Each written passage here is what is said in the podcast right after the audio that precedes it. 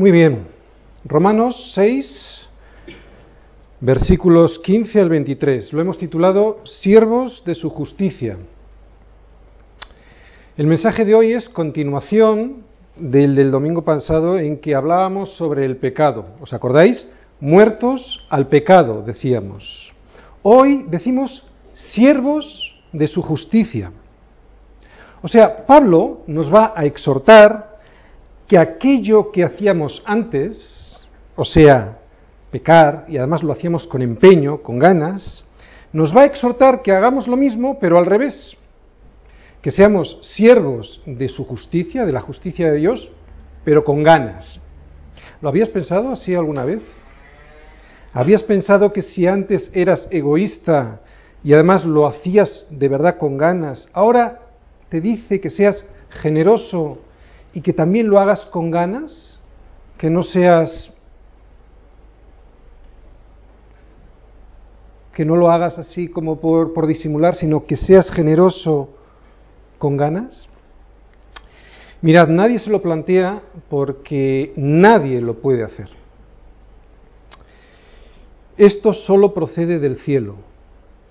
Es un regalo de la gracia de Dios. Solo si estás dentro de la gracia de Dios hay posibilidades de que te libere del pecado y puedas ser siervo, doulos, de su justicia. El pecado es una palabra muy desgastada en nuestra sociedad y además la religión no lo ha explicado nada bien. Yo recuerdo hace poco que le explicaba a una mujer a la salida de la iglesia, en la puerta, eh, que estábamos todos muy expuestos a este fenómeno, al pecado, y que amenazaba nuestra vida a cada segundo. Yo no le contaba nada extraño, algo que no estuviera en la Biblia, y esta mujer se me quedaba con una cara como diciendo, ¿y este de qué me está hablando? Me miraba como si yo estuviera loco y muy extrañada de lo que decía. Y es que no se predica sobre el pecado, y sí se predica mucho sobre Jesucito de mi vida, Jesucito de mi amor. Ese que te va a solucionar todos los problemas. Nada de su gloria, nada para su gloria. Nada de Él, por Él y para Él, todo por mí, de mí y para mí. Ese es el engaño del diablo, que ha llevado hasta el mismo seno de la Iglesia esta devaluación de la palabra, de lo que significa pecado. ¿Para qué? Para que no le hagamos caso, para que nos relajemos y caigamos así en sus garras. Y caímos. Y a las personas que nos advierten de su peligro, del peligro del pecado, las, miraron, las miramos como si fueran personas extrañas, raras, que debieran de estar encerrados. Y es que nos molestan, por favor. El pecado es el poder más devastador, degenerativo y debilitante que pueda llegar a existir jamás en el ser humano. Yo lo veo todos los días, porque todos los días hablo con las personas. La Biblia constantemente me habla del poder maligno del pecado en nuestras vidas y describe sus efectos en nuestras vidas de una manera clara. Y aún así no le hacemos ni caso. La Biblia nos dice que el pecado es rebelde, que ignora e incluso pisotea la palabra de Dios. Y el pecado es incurable si nosotros no estamos en Cristo. Un hombre que se quiera deshacer del pecado por sí mismo no puede. Es como nos dice en Jeremías 13, versículo 23, como el etíope que intenta deshacerse de su piel o el leopardo de sus manchas. Sin Cristo es imposible. El pecado promete alegría, pero trae tristeza. Promete abundancia, pero trae miseria. Promete satisfacción y trae frustración. Mira la televisión. Verás a famosos que aparentemente tienen de todo y sin embargo están destruidos. Incluso lo que tienen ni siquiera lo tienen, porque no lo disfrutan, porque no están en Cristo. El hombre natural es naturalmente esclavo del pecado. Y es que el pecado es muy mal pagador, no hace lo que promete. Además, cuando eres esclavo del pecado, eres un esclavo voluntario. Yo casi todos los días llevo el Evangelio a alguna persona. Y, eh, y aunque me lo advierte la Escritura, esto que yo os voy a contar ahora, mi experiencia me dicta que la gente pone mucha atención a lo que yo digo. Normalmente está atenta a lo que tú dices y comprueba, yo, yo compruebo que el Espíritu Santo está ahí en ese momento, ¿no? Está redarguyendo de pecado a la gente, de que la situación no está bien, y se identifican con el mensaje, pero llega un momento en que la gente le salta la alarma y dice, esto, esto implica un compromiso. Y ahí está. Cuando empiezan a poner excusas, de una manera interior y también exteriormente, y ponen una barrera que ya es imposible muchas veces de franquear. Y aunque reconocen que quieren escapar de esa situación, cuando tú estás con ellos hablando en intimidad, les ves que están esclavos de la situación. Unos son esclavos de una cosa, otros son esclavos de otra, pero todos están esclavos de algo. Y notas, cuando, puedes hablar con ellos en intimidad, que quieren escapar de esa situación, de esa esclavitud pero normalmente no están dispuestos a comprometerse, no están dispuestos a renunciar a esos mismos pecados que les esclavizan. Es la demostración de que son esclavos y no lo hacen de una manera involuntaria, lo hacen voluntariamente porque se les está dando la opción y no quieren ser libres. Y el pecado les lleva a la desesperanza, a la soledad. Aparentemente la gente está sonriendo por la calle, pero están vacíos normalmente. Nadie lo reconoce en público, pero todos lo sufren en privado. Cuando les hablo se les ve luchando. Quieren dejar algo que les devasta su vida. Pero cuando empiezan a pensar en esta posibilidad redentora, de Cristo, la inmensa mayoría no pueden.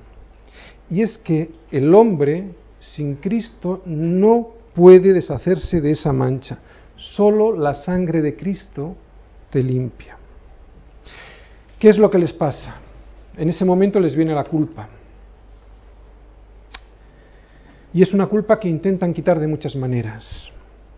¿Cómo lo intentan hacer? Pues normalmente huyendo hacia adelante, o sea, pecando incluso más frecuentemente. Pero no por esta forma de escapar se van a quitar el pecado de encima ni sus consecuencias, que es la culpa. ¿Y qué es lo que pasa?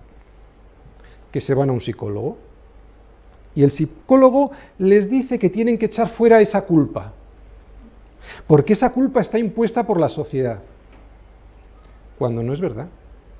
Esa culpa viene de dentro, la puso Dios ahí para que seas tú consciente de que algo no funciona. Está en nuestro corazón y solo desaparece cuando Cristo lava tu pecado con su sangre. No desaparece de otra manera. Lo único que te desaparece es el dinero de tu bolsillo, a un minuto, perdón, a un euro por minuto el psicólogo, 60 euros el más barato la sesión. Pues vaya, qué dolor, ¿no? Eh, culpa menos el dinero y te quedas igual. Es un desastre. No entienden que ese compromiso con Cristo les liberaría, les llevaría a la verdadera libertad, una libertad que nunca antes han experimentado. No entienden que el regalo más maravilloso y más enorme que Dios pudo hacer a la humanidad, a esta humanidad caída, es liberarnos de ese asesino que es el pecado. Y a cambio de nada. Bueno, en realidad, menos que nada. Porque lo que hace Dios es liberarte de ese pecado llevándose todas tus culpas. Pecado, no te avergüences de usar la palabra. Viene en la Biblia. Y lo mejor que podemos hacer los enfermos de esta enfermedad es reconocer que existe porque si no quieres mirar, tienes muchas posibilidades de que caigas. Cuando ni siquiera te atreves a llamar al pecado por su palabra, ya has fracasado. El cristiano es valiente, el cristiano es muy valiente. No puede ser un cristiano nunca un cobarde. Tampoco con el lenguaje. Hay que llamar a las cosas por su nombre. El pecado es pecado porque es errar en el blanco, porque es ir en, la, en contra de la dirección, violentando la dirección de Dios. Y los demonios son demonios, no son vectores del mal. Hay que cuidar el lenguaje. Si cuando escuchas la palabra pecado te irritas porque sabes que el pecado está haciendo un destrozo en tu vida o lo ha hecho en la, anteriormente y lo está haciendo en la humanidad, Estás en la línea correcta. Estás enfocado. Si cuando me escuchas la palabra pecado te irritas conmigo, entonces háztelo mirar porque no soy yo. Es la Biblia quien habla de pecado y es la escritura la que nos dice en qué consiste el pecado. Vamos a leerlo. Estamos en Romanos 6, del 15 al 23, vamos a leer todo y luego vamos a ir, como siempre, versículo por versículo. Dice Pablo aquí, ¿qué pues? ¿Pecaremos porque no estamos bajo la ley, sino bajo la gracia? En ninguna manera. ¿No sabéis que si os sometéis a alguien como esclavos para obedecerle, sois esclavos de aquel a quien obedecéis, sea del pecado para muerte o sea de la obediencia para justicia? Pero gracias a Dios que aunque erais esclavos del pecado, habéis obedecido de corazón a aquella forma de doctrina a la cual fuisteis entregados, y libertados del pecado, vinisteis a ser siervos de la justicia. Hablo como humano, por vuestra humana debilidad, que así como para iniquidad presentasteis vuestros cuerpos para servir a la inmundicia y a la iniquidad, así ahora, para santificación, presentad vuestros miembros para servir a la justicia. Porque cuando erais esclavos del pecado, erais libres acerca de la justicia. Pero ¿qué fruto teníais de aquellas cosas de las cuales ahora os avergonzáis? Porque el fin de ellas es muerte. Mas ahora que habéis sido libertados del pecado y hechos siervos de Dios, tenéis por vuestro fruto la santificación y como fin la vida eterna. Porque la paga del pecado es muerte, mas la dádiva de Dios es vida eterna en Cristo Jesús, Señor nuestro. Muy bien, hemos visto lo que Pablo nos dice en estos versículos, vamos a ir verso por verso. Versículo 15 nos dice, ¿qué pues? ¿Pecaremos porque no estamos bajo la ley, sino bajo la gracia? En ninguna manera. Cuando veíamos la semana pasada el versículo 1 de este capítulo, encontrábamos una pregunta similar. Nos decía, ¿qué pues diremos? ¿Perseveraremos en el pecado para que la gracia abunde? Y Pablo nos respondía de una manera similar. Decía, en ninguna manera. Decíamos que esta respuesta era una forma enfática de decir que por ahí no íbamos a pasar los cristianos. Si hoy escribiera Pablo una versión popular de su carta a los romanos, diría algo parecido, ¿de qué vas? Que no, que no es por ahí, nada que ver, ni se te ocurra. Respuesta enfática. La diferencia entre estas dos preguntas que hizo en el versículo 1 y en el versículo 15 es que en la primera te avisa que, de que no hay que perseverar. ¿Recordáis la palabra perseverar? Era morar permanentemente en un sitio.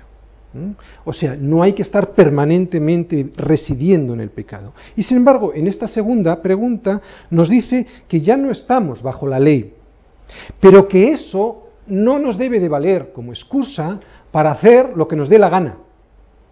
Cristo mismo dijo que Él vino a cumplir la ley, no a abrogarla. Mirad, la ley nos salva, pero nos orienta. La ley no hay que cumplirla, porque es imposible.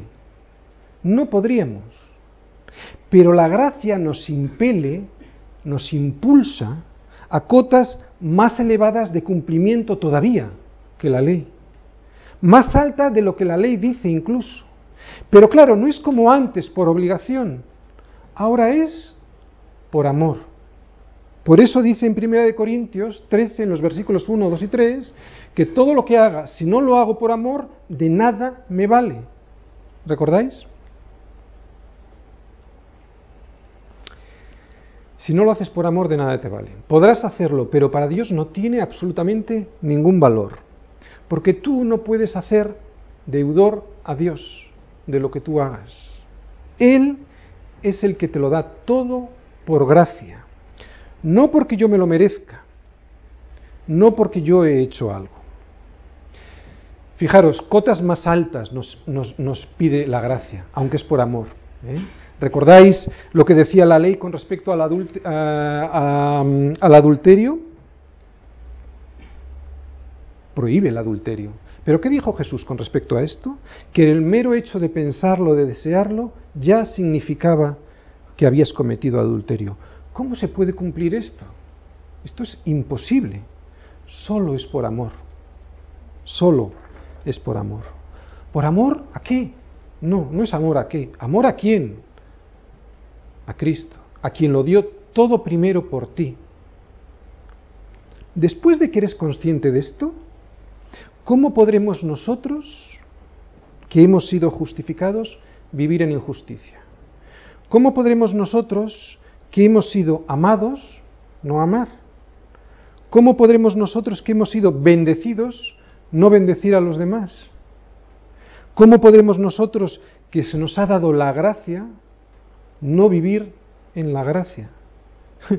Pablo se queda perplejo, dice, en ninguna manera. Si la gracia de Dios no ha transformado mi vida, tampoco ha salvado mi alma. ¿Por qué? Porque esto no es una religión, o como decíamos el domingo pasado, si después de la justificación de Romanos 5.1, ¿os acordáis? Si después de que Dios nos da la justificación por haber creído en Jesús, como dice en Romanos 5.1, justificados pues por la fe, tenemos paz para con Dios por medio del Señor Jesucristo, o sea, tenemos ya la justificación, toma, Tony, toma, Tomás, toma, eh, Pili, tienes el acta de justificación. Si después de este acta de justificación que yo tengo en mis manos, yo no tengo santificación en mi vida, es muy probable que tampoco nunca haya habido justificación, o sea, que me haya engañado. ¿Hay transformación en tu vida o vives exactamente igual que el resto de los hombres buenos que te rodean? Es una pregunta que todos nos debemos hacer, ¿verdad? Vamos a ver lo que nos dice en el versículo 16. ¿No sabéis que si os sometéis a alguien como esclavos para obedecerle, sois esclavos de a quién a quien obedecéis, sea el pecado para muerte o sea de la obediencia para justicia? El pecado tiende a esclavizar al pecador. Mira, la primera vez que uno miente está horrorizado. La segunda vez estás solo algo agitado. La tercera vez la mentira ya te parece algo más natural y ya no te importa tanto. Y al final, el pecado de decir mentiras se, se convierte en tu vida en algo habitual, en algo que la conciencia te ha terminado por cauterizar, te tiene esclavizado. Y esto pasa con todos los pecados, con todos. ¿Por qué? porque el, pecado te esclaviza. Bueno, pues aquí Pablo nos está diciendo que Cristo, ¿eh? o estamos esclavizados del pecado o estamos esclavizados de la justicia. Lo que dice aquí Pablo en el versículo 16 es una verdad universal. La gente piensa que es libre, pero no es verdad. O eres esclavo de la obediencia o eres esclavo del pecado. Empieza diciendo, ¿no sabéis? Esto es una pregunta, ¿verdad? Es una, es una forma de... es casi una pregunta retórica. Está esperando una respuesta que él ya sabe cuál es. Es una, una pregunta retórica. La respuesta prácticamente ya la sabemos, ¿no? ¿Es para nosotros una pregunta retórica? O sea, ¿lo tenemos claro? ¿Mm? ¿Somos conscientes de que si no somos esclavos de Cristo, vamos a ser esclavos del pecado? ¿Somos conscientes de que solo hay dos caminos? o el camino que nos lleva a la muerte o el que nos lleva a la justicia, a su justicia? Vamos a ir viendo las palabras clave de este versículo. Dice sometéis. Sometéis indica una sumisión voluntaria, una obediencia a un amo. A cualquier cosa que te sometas, serás esclavo. Y aunque nuestra mente natural nos juega una mala pasada haciéndonos pensar que somos libres, ningún ser humano es su propio amo. Nos revolvemos ante esta realidad, pero de nada nos vale revolvernos. La creencia popular de que una persona puede dominar su propia vida es un engaño de Satanás. Satanás fue quien lo introdujo. ¿Os acordáis en Génesis 3? Él fue, por medio de la mentira, a Adán y a Eva, a Eva, fueron los que cometieron el primer pecado. ¿eh? Fue Satanás quien les dijo esto de que vosotros podéis gobernar vuestra propia vida sin necesidad de Dios. Esa creencia popular de que podemos gobernar nuestra propia vida sin necesidad de Dios permanece hasta el día de hoy. Sigue diciendo esclavos de o esclavos de, vaya, o sea, que Pablo no me da más opciones, o soy esclavo de una cosa o soy esclavo de otra. Me está diciendo que solo tengo dos posibilidades. Además, me está diciendo que los resultados de uno o de otro van a ser muy diferentes. Si fuésemos honestos con nosotros mismos, reconoceríamos que la realidad del hombre es muy diferente a como nos la han pintado, a como se ve en la sociedad, en la televisión, en los medios de comunicación. No somos criaturas independientes. Y si no somos criaturas independientes, somos esclavos. Y no se trata de decidir de quién, si vamos a ser esclavos o no, porque vamos a ser, se trata de decidir de quién vamos a ser esclavos. Y Pablo nos lo enseña, o esclavos del pecado para muerte, o esclavos de la obediencia para justicia. Y como decíamos antes, los resultados no van a ser los mismos. El resultado final de la esclavitud será muerte, tanto física como espiritual. Y el resultado final de la justicia es vida eterna. Del resultado de la primera, del pecado, ya Pablo nos ha hablado constantemente en los capítulos anteriores. ¿vale? Del resultado de la segunda es lo que nos va a hablar ahora. Por eso lo hemos titulado Esclavos de su justicia. Ahora nos va a explicar mm, esto de esclavos de su justicia, qué significa. Mirad, dice que nos va a proporcionar vida eterna. ¿Qué es vida eterna? La vida eterna es vida de verdad y no para nunca. Pero no empieza cuando nos muramos, empieza aquí y ahora. Por lo tanto, si tenemos vida eterna aquí y ahora, ¿se está manifestando en tu vida? ¿Cuál sería la marca que, define si tú tienes ya vida eterna aquí ahora. Mirad, Efesios 2.10. Efesios 2.10, lo vamos a leer. Antes tengo aquí un billete. ¿Cómo sé si este billete es legal? Si este billete está aprobado por el Banco de España. Bueno, ahora por el Banco de Europa, por el Banco Central pues si tiene la marca de agua, si tiene todas las características que debe tener incorporados un billete.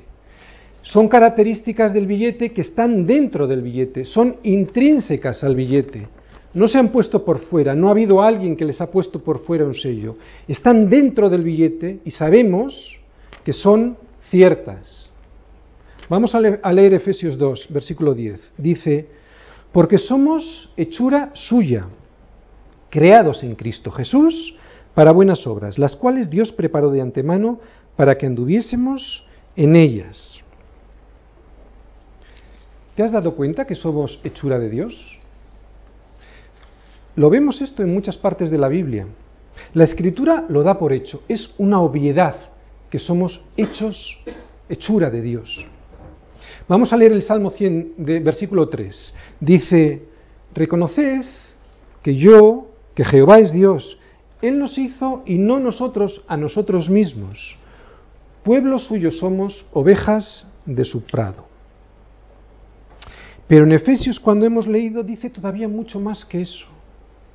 Fijaros, dice, somos hechura suya, coma, creados en Cristo Jesús. Y eso significa que los creyentes, además de ser hechos a la imagen de Dios, somos nuevamente creados en Él. Somos nuevas criaturas por el nuevo nacimiento. En todo lo que somos, en todo lo que decimos, en todo lo que creemos y en todo lo que hacemos. Por eso incluso las buenas obras no las hacemos nosotros, o mejor dicho, no son propuestas por nosotros, sino por Dios, para que andemos en ellas. Ni siquiera las preparamos nosotros, para que toda la gloria se la lleve Él. Como me dijo Salva la semana pasada, es como un acto de misericordia de Dios para que no nos gloriemos de nuestros actos y de nuestras buenas obras. Se la lleva la gloria Dios. Dios no nos debe nada. Nosotros se lo debemos todo, incluso esas buenas obras. Y Dios nos lo dio todo. Nos dio la fe en Jesucristo, las fuerzas, el ejemplo a través del Señor, y nos sigue ayudando a través del Espíritu Santo. Nos lo ha dado todo. Esas obras son divinamente preparadas, pero responsabilidad nuestra. Estas dos cosas no han de separarse. ¿A cuál familia perteneces? ¿A la del pecado para muerte o a la de, la obediencia para justicia? ¿Perteneces al pecado o perteneces a la obediencia a Cristo? Pablo nos dice que nos hagamos esta pregunta, porque el hombre se suele engañar muy fácilmente. No hay que caer en el autoengaño esclavo, doulos, esclavo de un Señor para siempre, de por vida. Pero ahora Dios me ha liberado para ser esclavo de otro Señor, de otro Señor que me libera del pecado y me hace libre. Ya no soy esclavo del pecado, soy esclavo de mi Señor para libertad.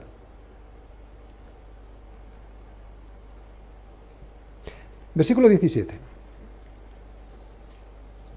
Pero gracias a Dios que aunque erais esclavos del pecado, habéis obedecido de corazón a aquella forma de doctrina a la cual fuisteis entregados. Fijaros, empieza diciendo gracias a Dios. Pablo no les alaba a los romanos por su sabiduría, ni les agradece por su determinación moral y espiritual, no, porque ninguna de esas cosas se deben a nuestras fuerzas, a nuestros méritos ninguno puede venir al Padre si el, que, si el Padre que me envió no le trajere, nos dice en Juan 6. Erais. Me encanta porque está en pasado, se está dirigiendo a nosotros. Erais. Ya no somos. Si tú y yo tenemos una relación con Cristo, con Jesucristo, una relación de obediencia a su palabra, Pablo me dice que gracias a Dios ya no soy. En Romanos, cuando vimos Romanos 3, no sé si os acordáis, Pablo citó un salmo, el Salmo 14, y nos decía cómo era el hombre, cómo es el hombre antes de llegar a Cristo, y nos decía, como está escrito, está recordando el Salmo 14, y dice, no hay justo ni a un uno, no hay quien entienda, no hay quien busque a Dios, todos se hicieron inútiles, aún así hicieron, todos se desviaron, aún así hicieron inútiles. No hay quien haga lo bueno, no hay ni siquiera uno.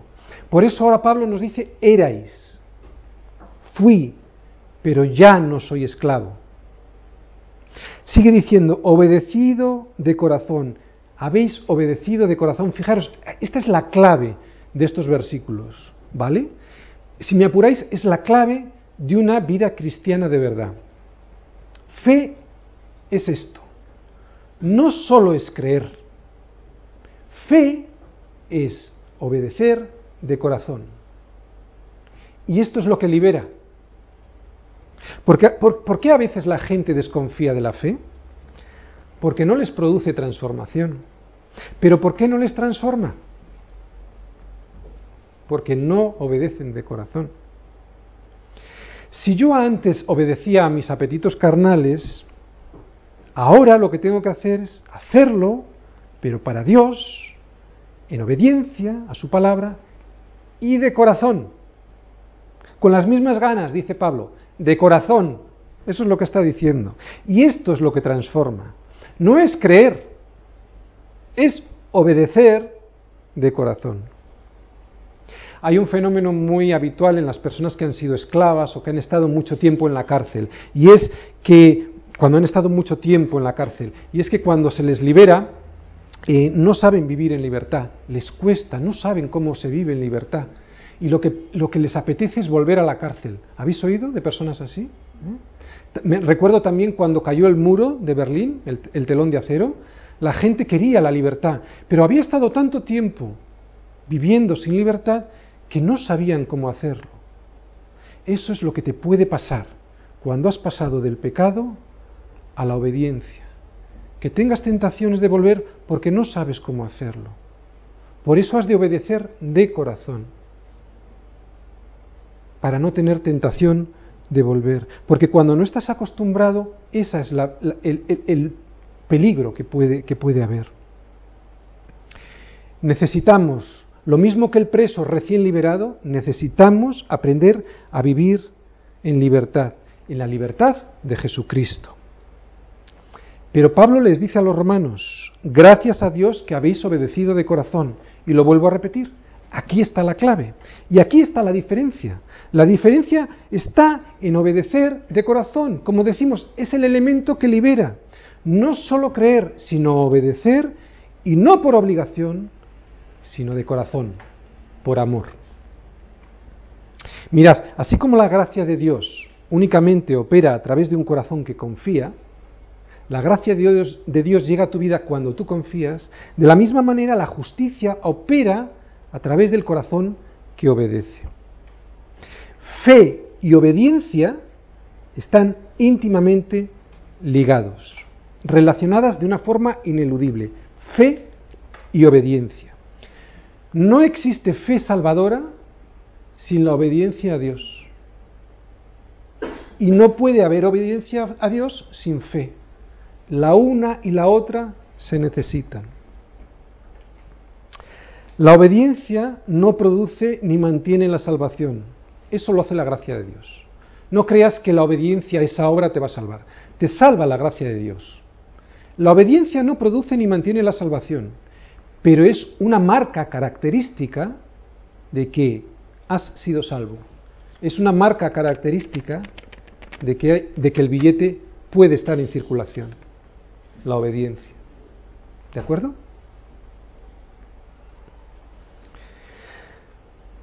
La obra de salvación que cambia por completo las vidas se debe únicamente al poder de Dios, no a mis fuerzas, no vayas en tus fuerzas. Pero esa gracia de Dios no obra independientemente de tu voluntad. Dios no tiene en su familia a hijos que no quieren estar en su casa. Dios no tiene en su reino a ciudadanos involuntarios. Por eso somos esclavos voluntariamente del pecado o voluntariamente de Cristo. Doctrina, dice, a esta forma de doctrina, mira, que no te dé miedo esta palabra, doctrina es lo que hacía Jesús, es enseñanza, enseñanza de la palabra. Doctrina es el que enseña acerca de la palabra. ¿Qué nos dice en Hechos 2.42? Esa es la esencia de la iglesia. ¿Qué dice Hechos 2.42? Hechos 2.42. Y perseveraban en la doctrina de los apóstoles, ¿verdad? En la comunión unos con otros, en el partimiento del pan y en las oraciones. La doctrina de los apóstoles es lo que tienes que escuchar. Si yo te enseño otra cosa, huye de aquí, te harás un favor a ti y me lo harás a mí. Doctrina, la de los apóstoles, la que viene en la escritura, a la cual fuisteis entregados, nos dice, es Dios quien hace el trabajo y nos entrega a esta doctrina. Una persona no es cristiana solo por creer en Jesucristo y luego hacer lo que le dé la gana. Ha de entregarse a la doctrina, a la enseñanza de Jesucristo no a lo que dice el pastor, no a lo que se le ocurre el que está aquí, sino a la escritura. Por eso es muy importante que tengas un tiempo devocional todas las mañanas con la escritura. ¿Para qué? Para que seas libre todas las mañanas. Dice el versículo 18, y libertados del pecado, vinisteis a ser siervos de la justicia. Libertado del pecado. Me dice que era esclavo y que ahora soy libre. Vamos a ver cómo opera esto. Podemos hacer un símil con la historia. ¿Cuál era la forma más habitual de que un hombre llegara a ser esclavo? Por nacimiento. ¿Cuál era la forma más habitual de que un hombre dejara de ser esclavo? Por la muerte. Pues es muy similar con Cristo. Por el nacimiento era esclavo del pecado. ¿Os acordáis que estábamos colocados en Adán por el nacimiento? ¿Cómo me liberé del pecado? Colocándome en la muerte con Cristo. Fui colocado en la muerte de Cristo. Y así llegué a la resurrección de Cristo y fui liberado del pecado. Por eso decimos que en el Evangelio pasa igual. Liberado del pecado. Ahora soy esclavo de otro, de mi Señor, que me libera del pecado. Siervo de la justicia. Cuando Dios te libera del pecado no lo hace para que tú hagas lo que te dé la gana, sino para hacer lo que le agrada a Él. Y sólo así serás libertado. Que consiste en vivir en justicia. Se ve en toda la escritura desde Génesis hasta Apocalipsis. Lo podemos ver en Éxodo 7, versículo 16, lo tenéis ahí. ¿Qué le dice Dios a Moisés que le diga a Faraón? Le dice, y dile, Jehová, el Dios de los Hebreos, me ha enviado a ti diciendo, deja ir a mi pueblo para que me sirva en el desierto. Y he aquí que hasta ahora no has querido ir. ¿Para qué le libera? Para que me sirva no nos libera para que hagas lo que te dé la gana, como le acusaban a Pablo. ¿Os acordáis el domingo anterior que hablábamos de esto? No, nos libera del pecado para servirle. Versículo 19. Dice, hablo como humano por vuestra humana debilidad, que así como para iniquidad presentasteis vuestros miembros para servir a la inmundicia y a la iniquidad, así ahora para santificación presentad vuestros miembros para servir a la justicia. Ahora viene Pablo como pastor, ya no está como teólogo, ya ahora habla como pastor. Dice, hablo como humano. Os voy a poner un ejemplo humano, dice Pablo, para que me entendáis mejor. Así como antes pecaba con ganas, ahora santifícate con las mismas ganas. Piensa cuando te enfadabas. Te enfadabas con ganas, ¿verdad? Pues ahora te está diciendo Pablo que cuando hagas el bien a los demás, lo hagas con las mismas ganas a tus hermanos principalmente, para servir, para servir. Esto es muy práctico. Y sin embargo, no habla de ese ajetreo de servir en la iglesia como se nos dice, Marta, Marta, eh, afanada estás, ¿no? En mucho trabajo. No, no, se trata de servir en la conciencia de quién es Cristo, a la justicia. Habla de servir a la justicia y no a la justicia humana, sino a la de Dios. ¿Cuál es esa? ¿Cuál es la justicia de Dios? Que Cristo murió por ti y por mí, y Dios le levantó de los muertos. Esa es la justicia, que tú te pongas en el lugar de Cristo para morir y resucitar y levantarte como Cristo siendo una criatura nueva, viviendo ya desde ahora la vida eterna. Y se tiene que notar, se tiene que notar desde aquí y desde ahora. Nos dice Pablo que tenemos que hacerlo con energía, con muchas fuerzas, y además nos dice que tenemos que hacerlo todo el tiempo. Cuando estás bien con el Señor, te darás, que, te darás cuenta que tu camino es un proceso. ¿eh?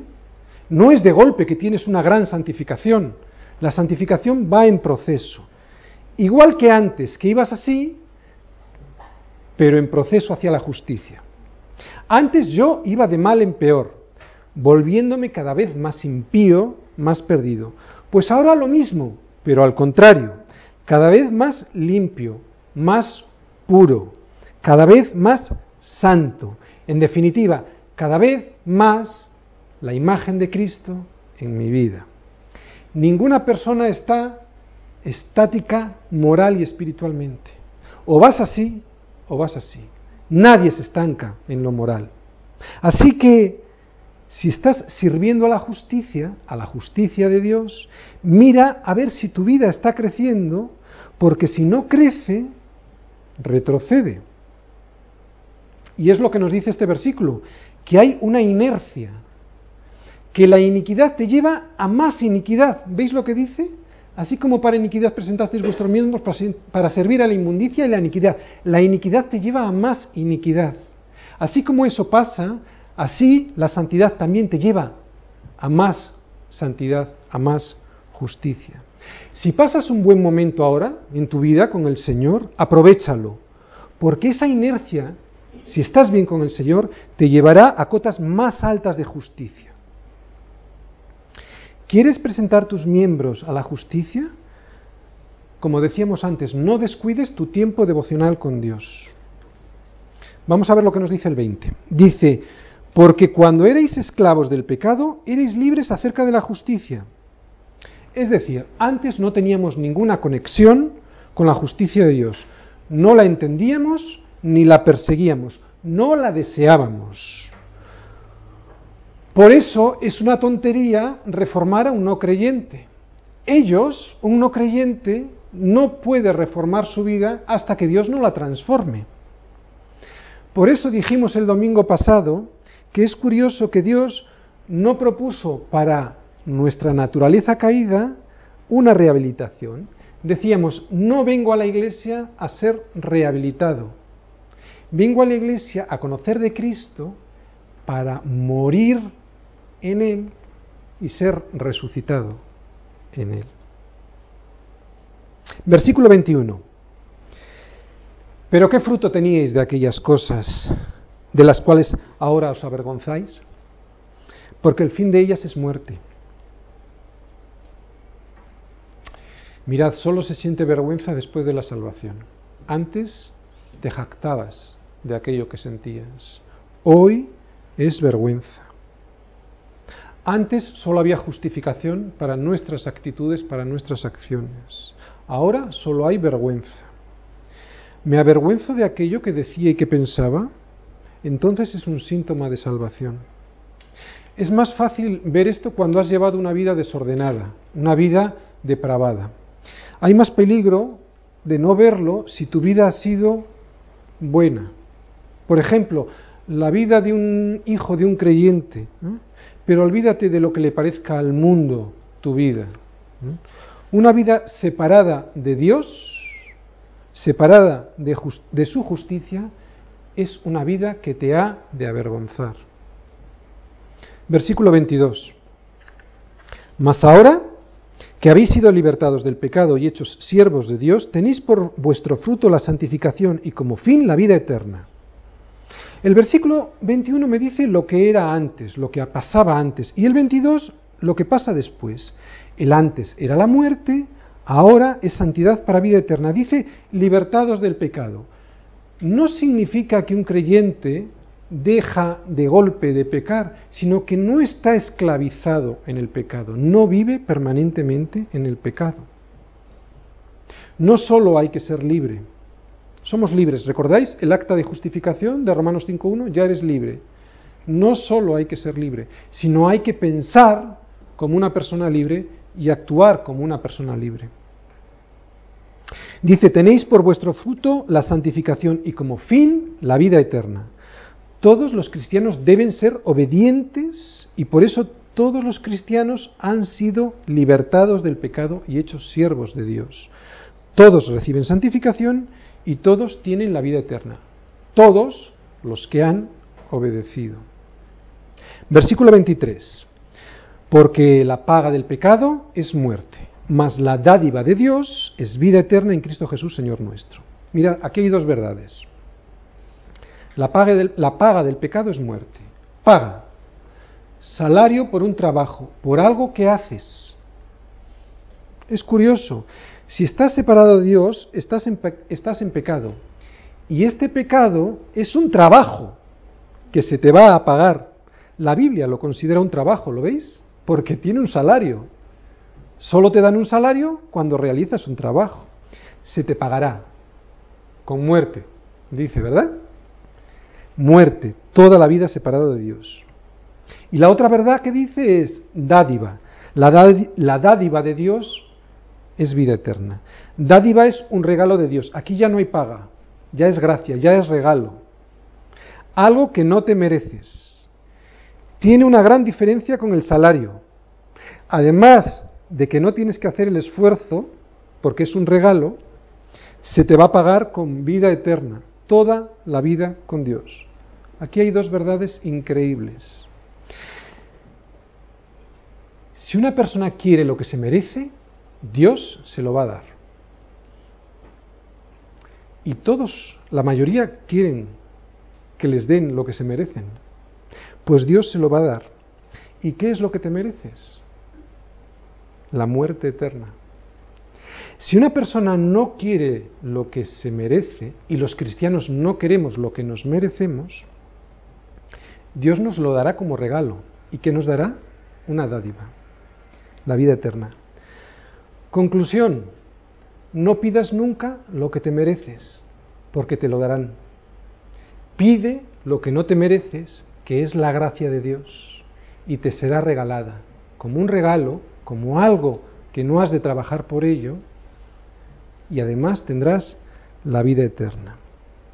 Todo esto, como nos dice el último versículo, a través de nuestro Señor Jesucristo. No hay otro. Yo conozco alguna, y, alguna prisión, estamos hablando de esclavitud, en América. Algunas están gobernadas o eh, la mayoría están, de las prisiones están eh, administradas por el Estado, pero algunas en América, tanto en el norte como en el sur, eh, se las dan a administrar a, grupos cristianos. Es curioso, ah, yo tengo referencia de una en Brasil eh, en la que una persona del gobierno que fue a visitarla hizo un informe de esa visita. Y, eh, y el informe constaba más o menos de lo siguiente. Entraba en esa cárcel y veía a la gente feliz trabajando las celdas estaban limpias y llenas de versículos, sobre todo de salmos y de proverbios. La gente se le veía que estaba contenta y feliz. Me pasearon por todas las estancias y les pregunté si tenían alguna estancia de estas en las que se torturaba a la gente, que son celdas de aislamiento. Y me decían y me dijeron que tenían una celda de aislamiento en la que había una persona. Yo le dije que quería ir a visitarla y la visité y cuando me abrieron la puerta me enseñaron un crucifijo con Jesús colgado. Y el preso le dijo, Él es el que está pasando nuestra prisión por nosotros. Nosotros estamos libres, Él es el que está cumpliendo condena. Era una prisión católica, Cristo ya pagó por nosotros, pero es un ejemplo interesante, ¿verdad? Cristo pagó la condena. Nosotros somos libres. No podemos vivir como presos en este mundo. Tenemos que poner en práctica esta libertad que tenemos en Cristo Jesús. No te avergüences del Evangelio. Es poder de Dios para salvación. Primeramente para ti y luego a los que te rodean. Vamos a orar y dar gracias por, por la palabra del Señor.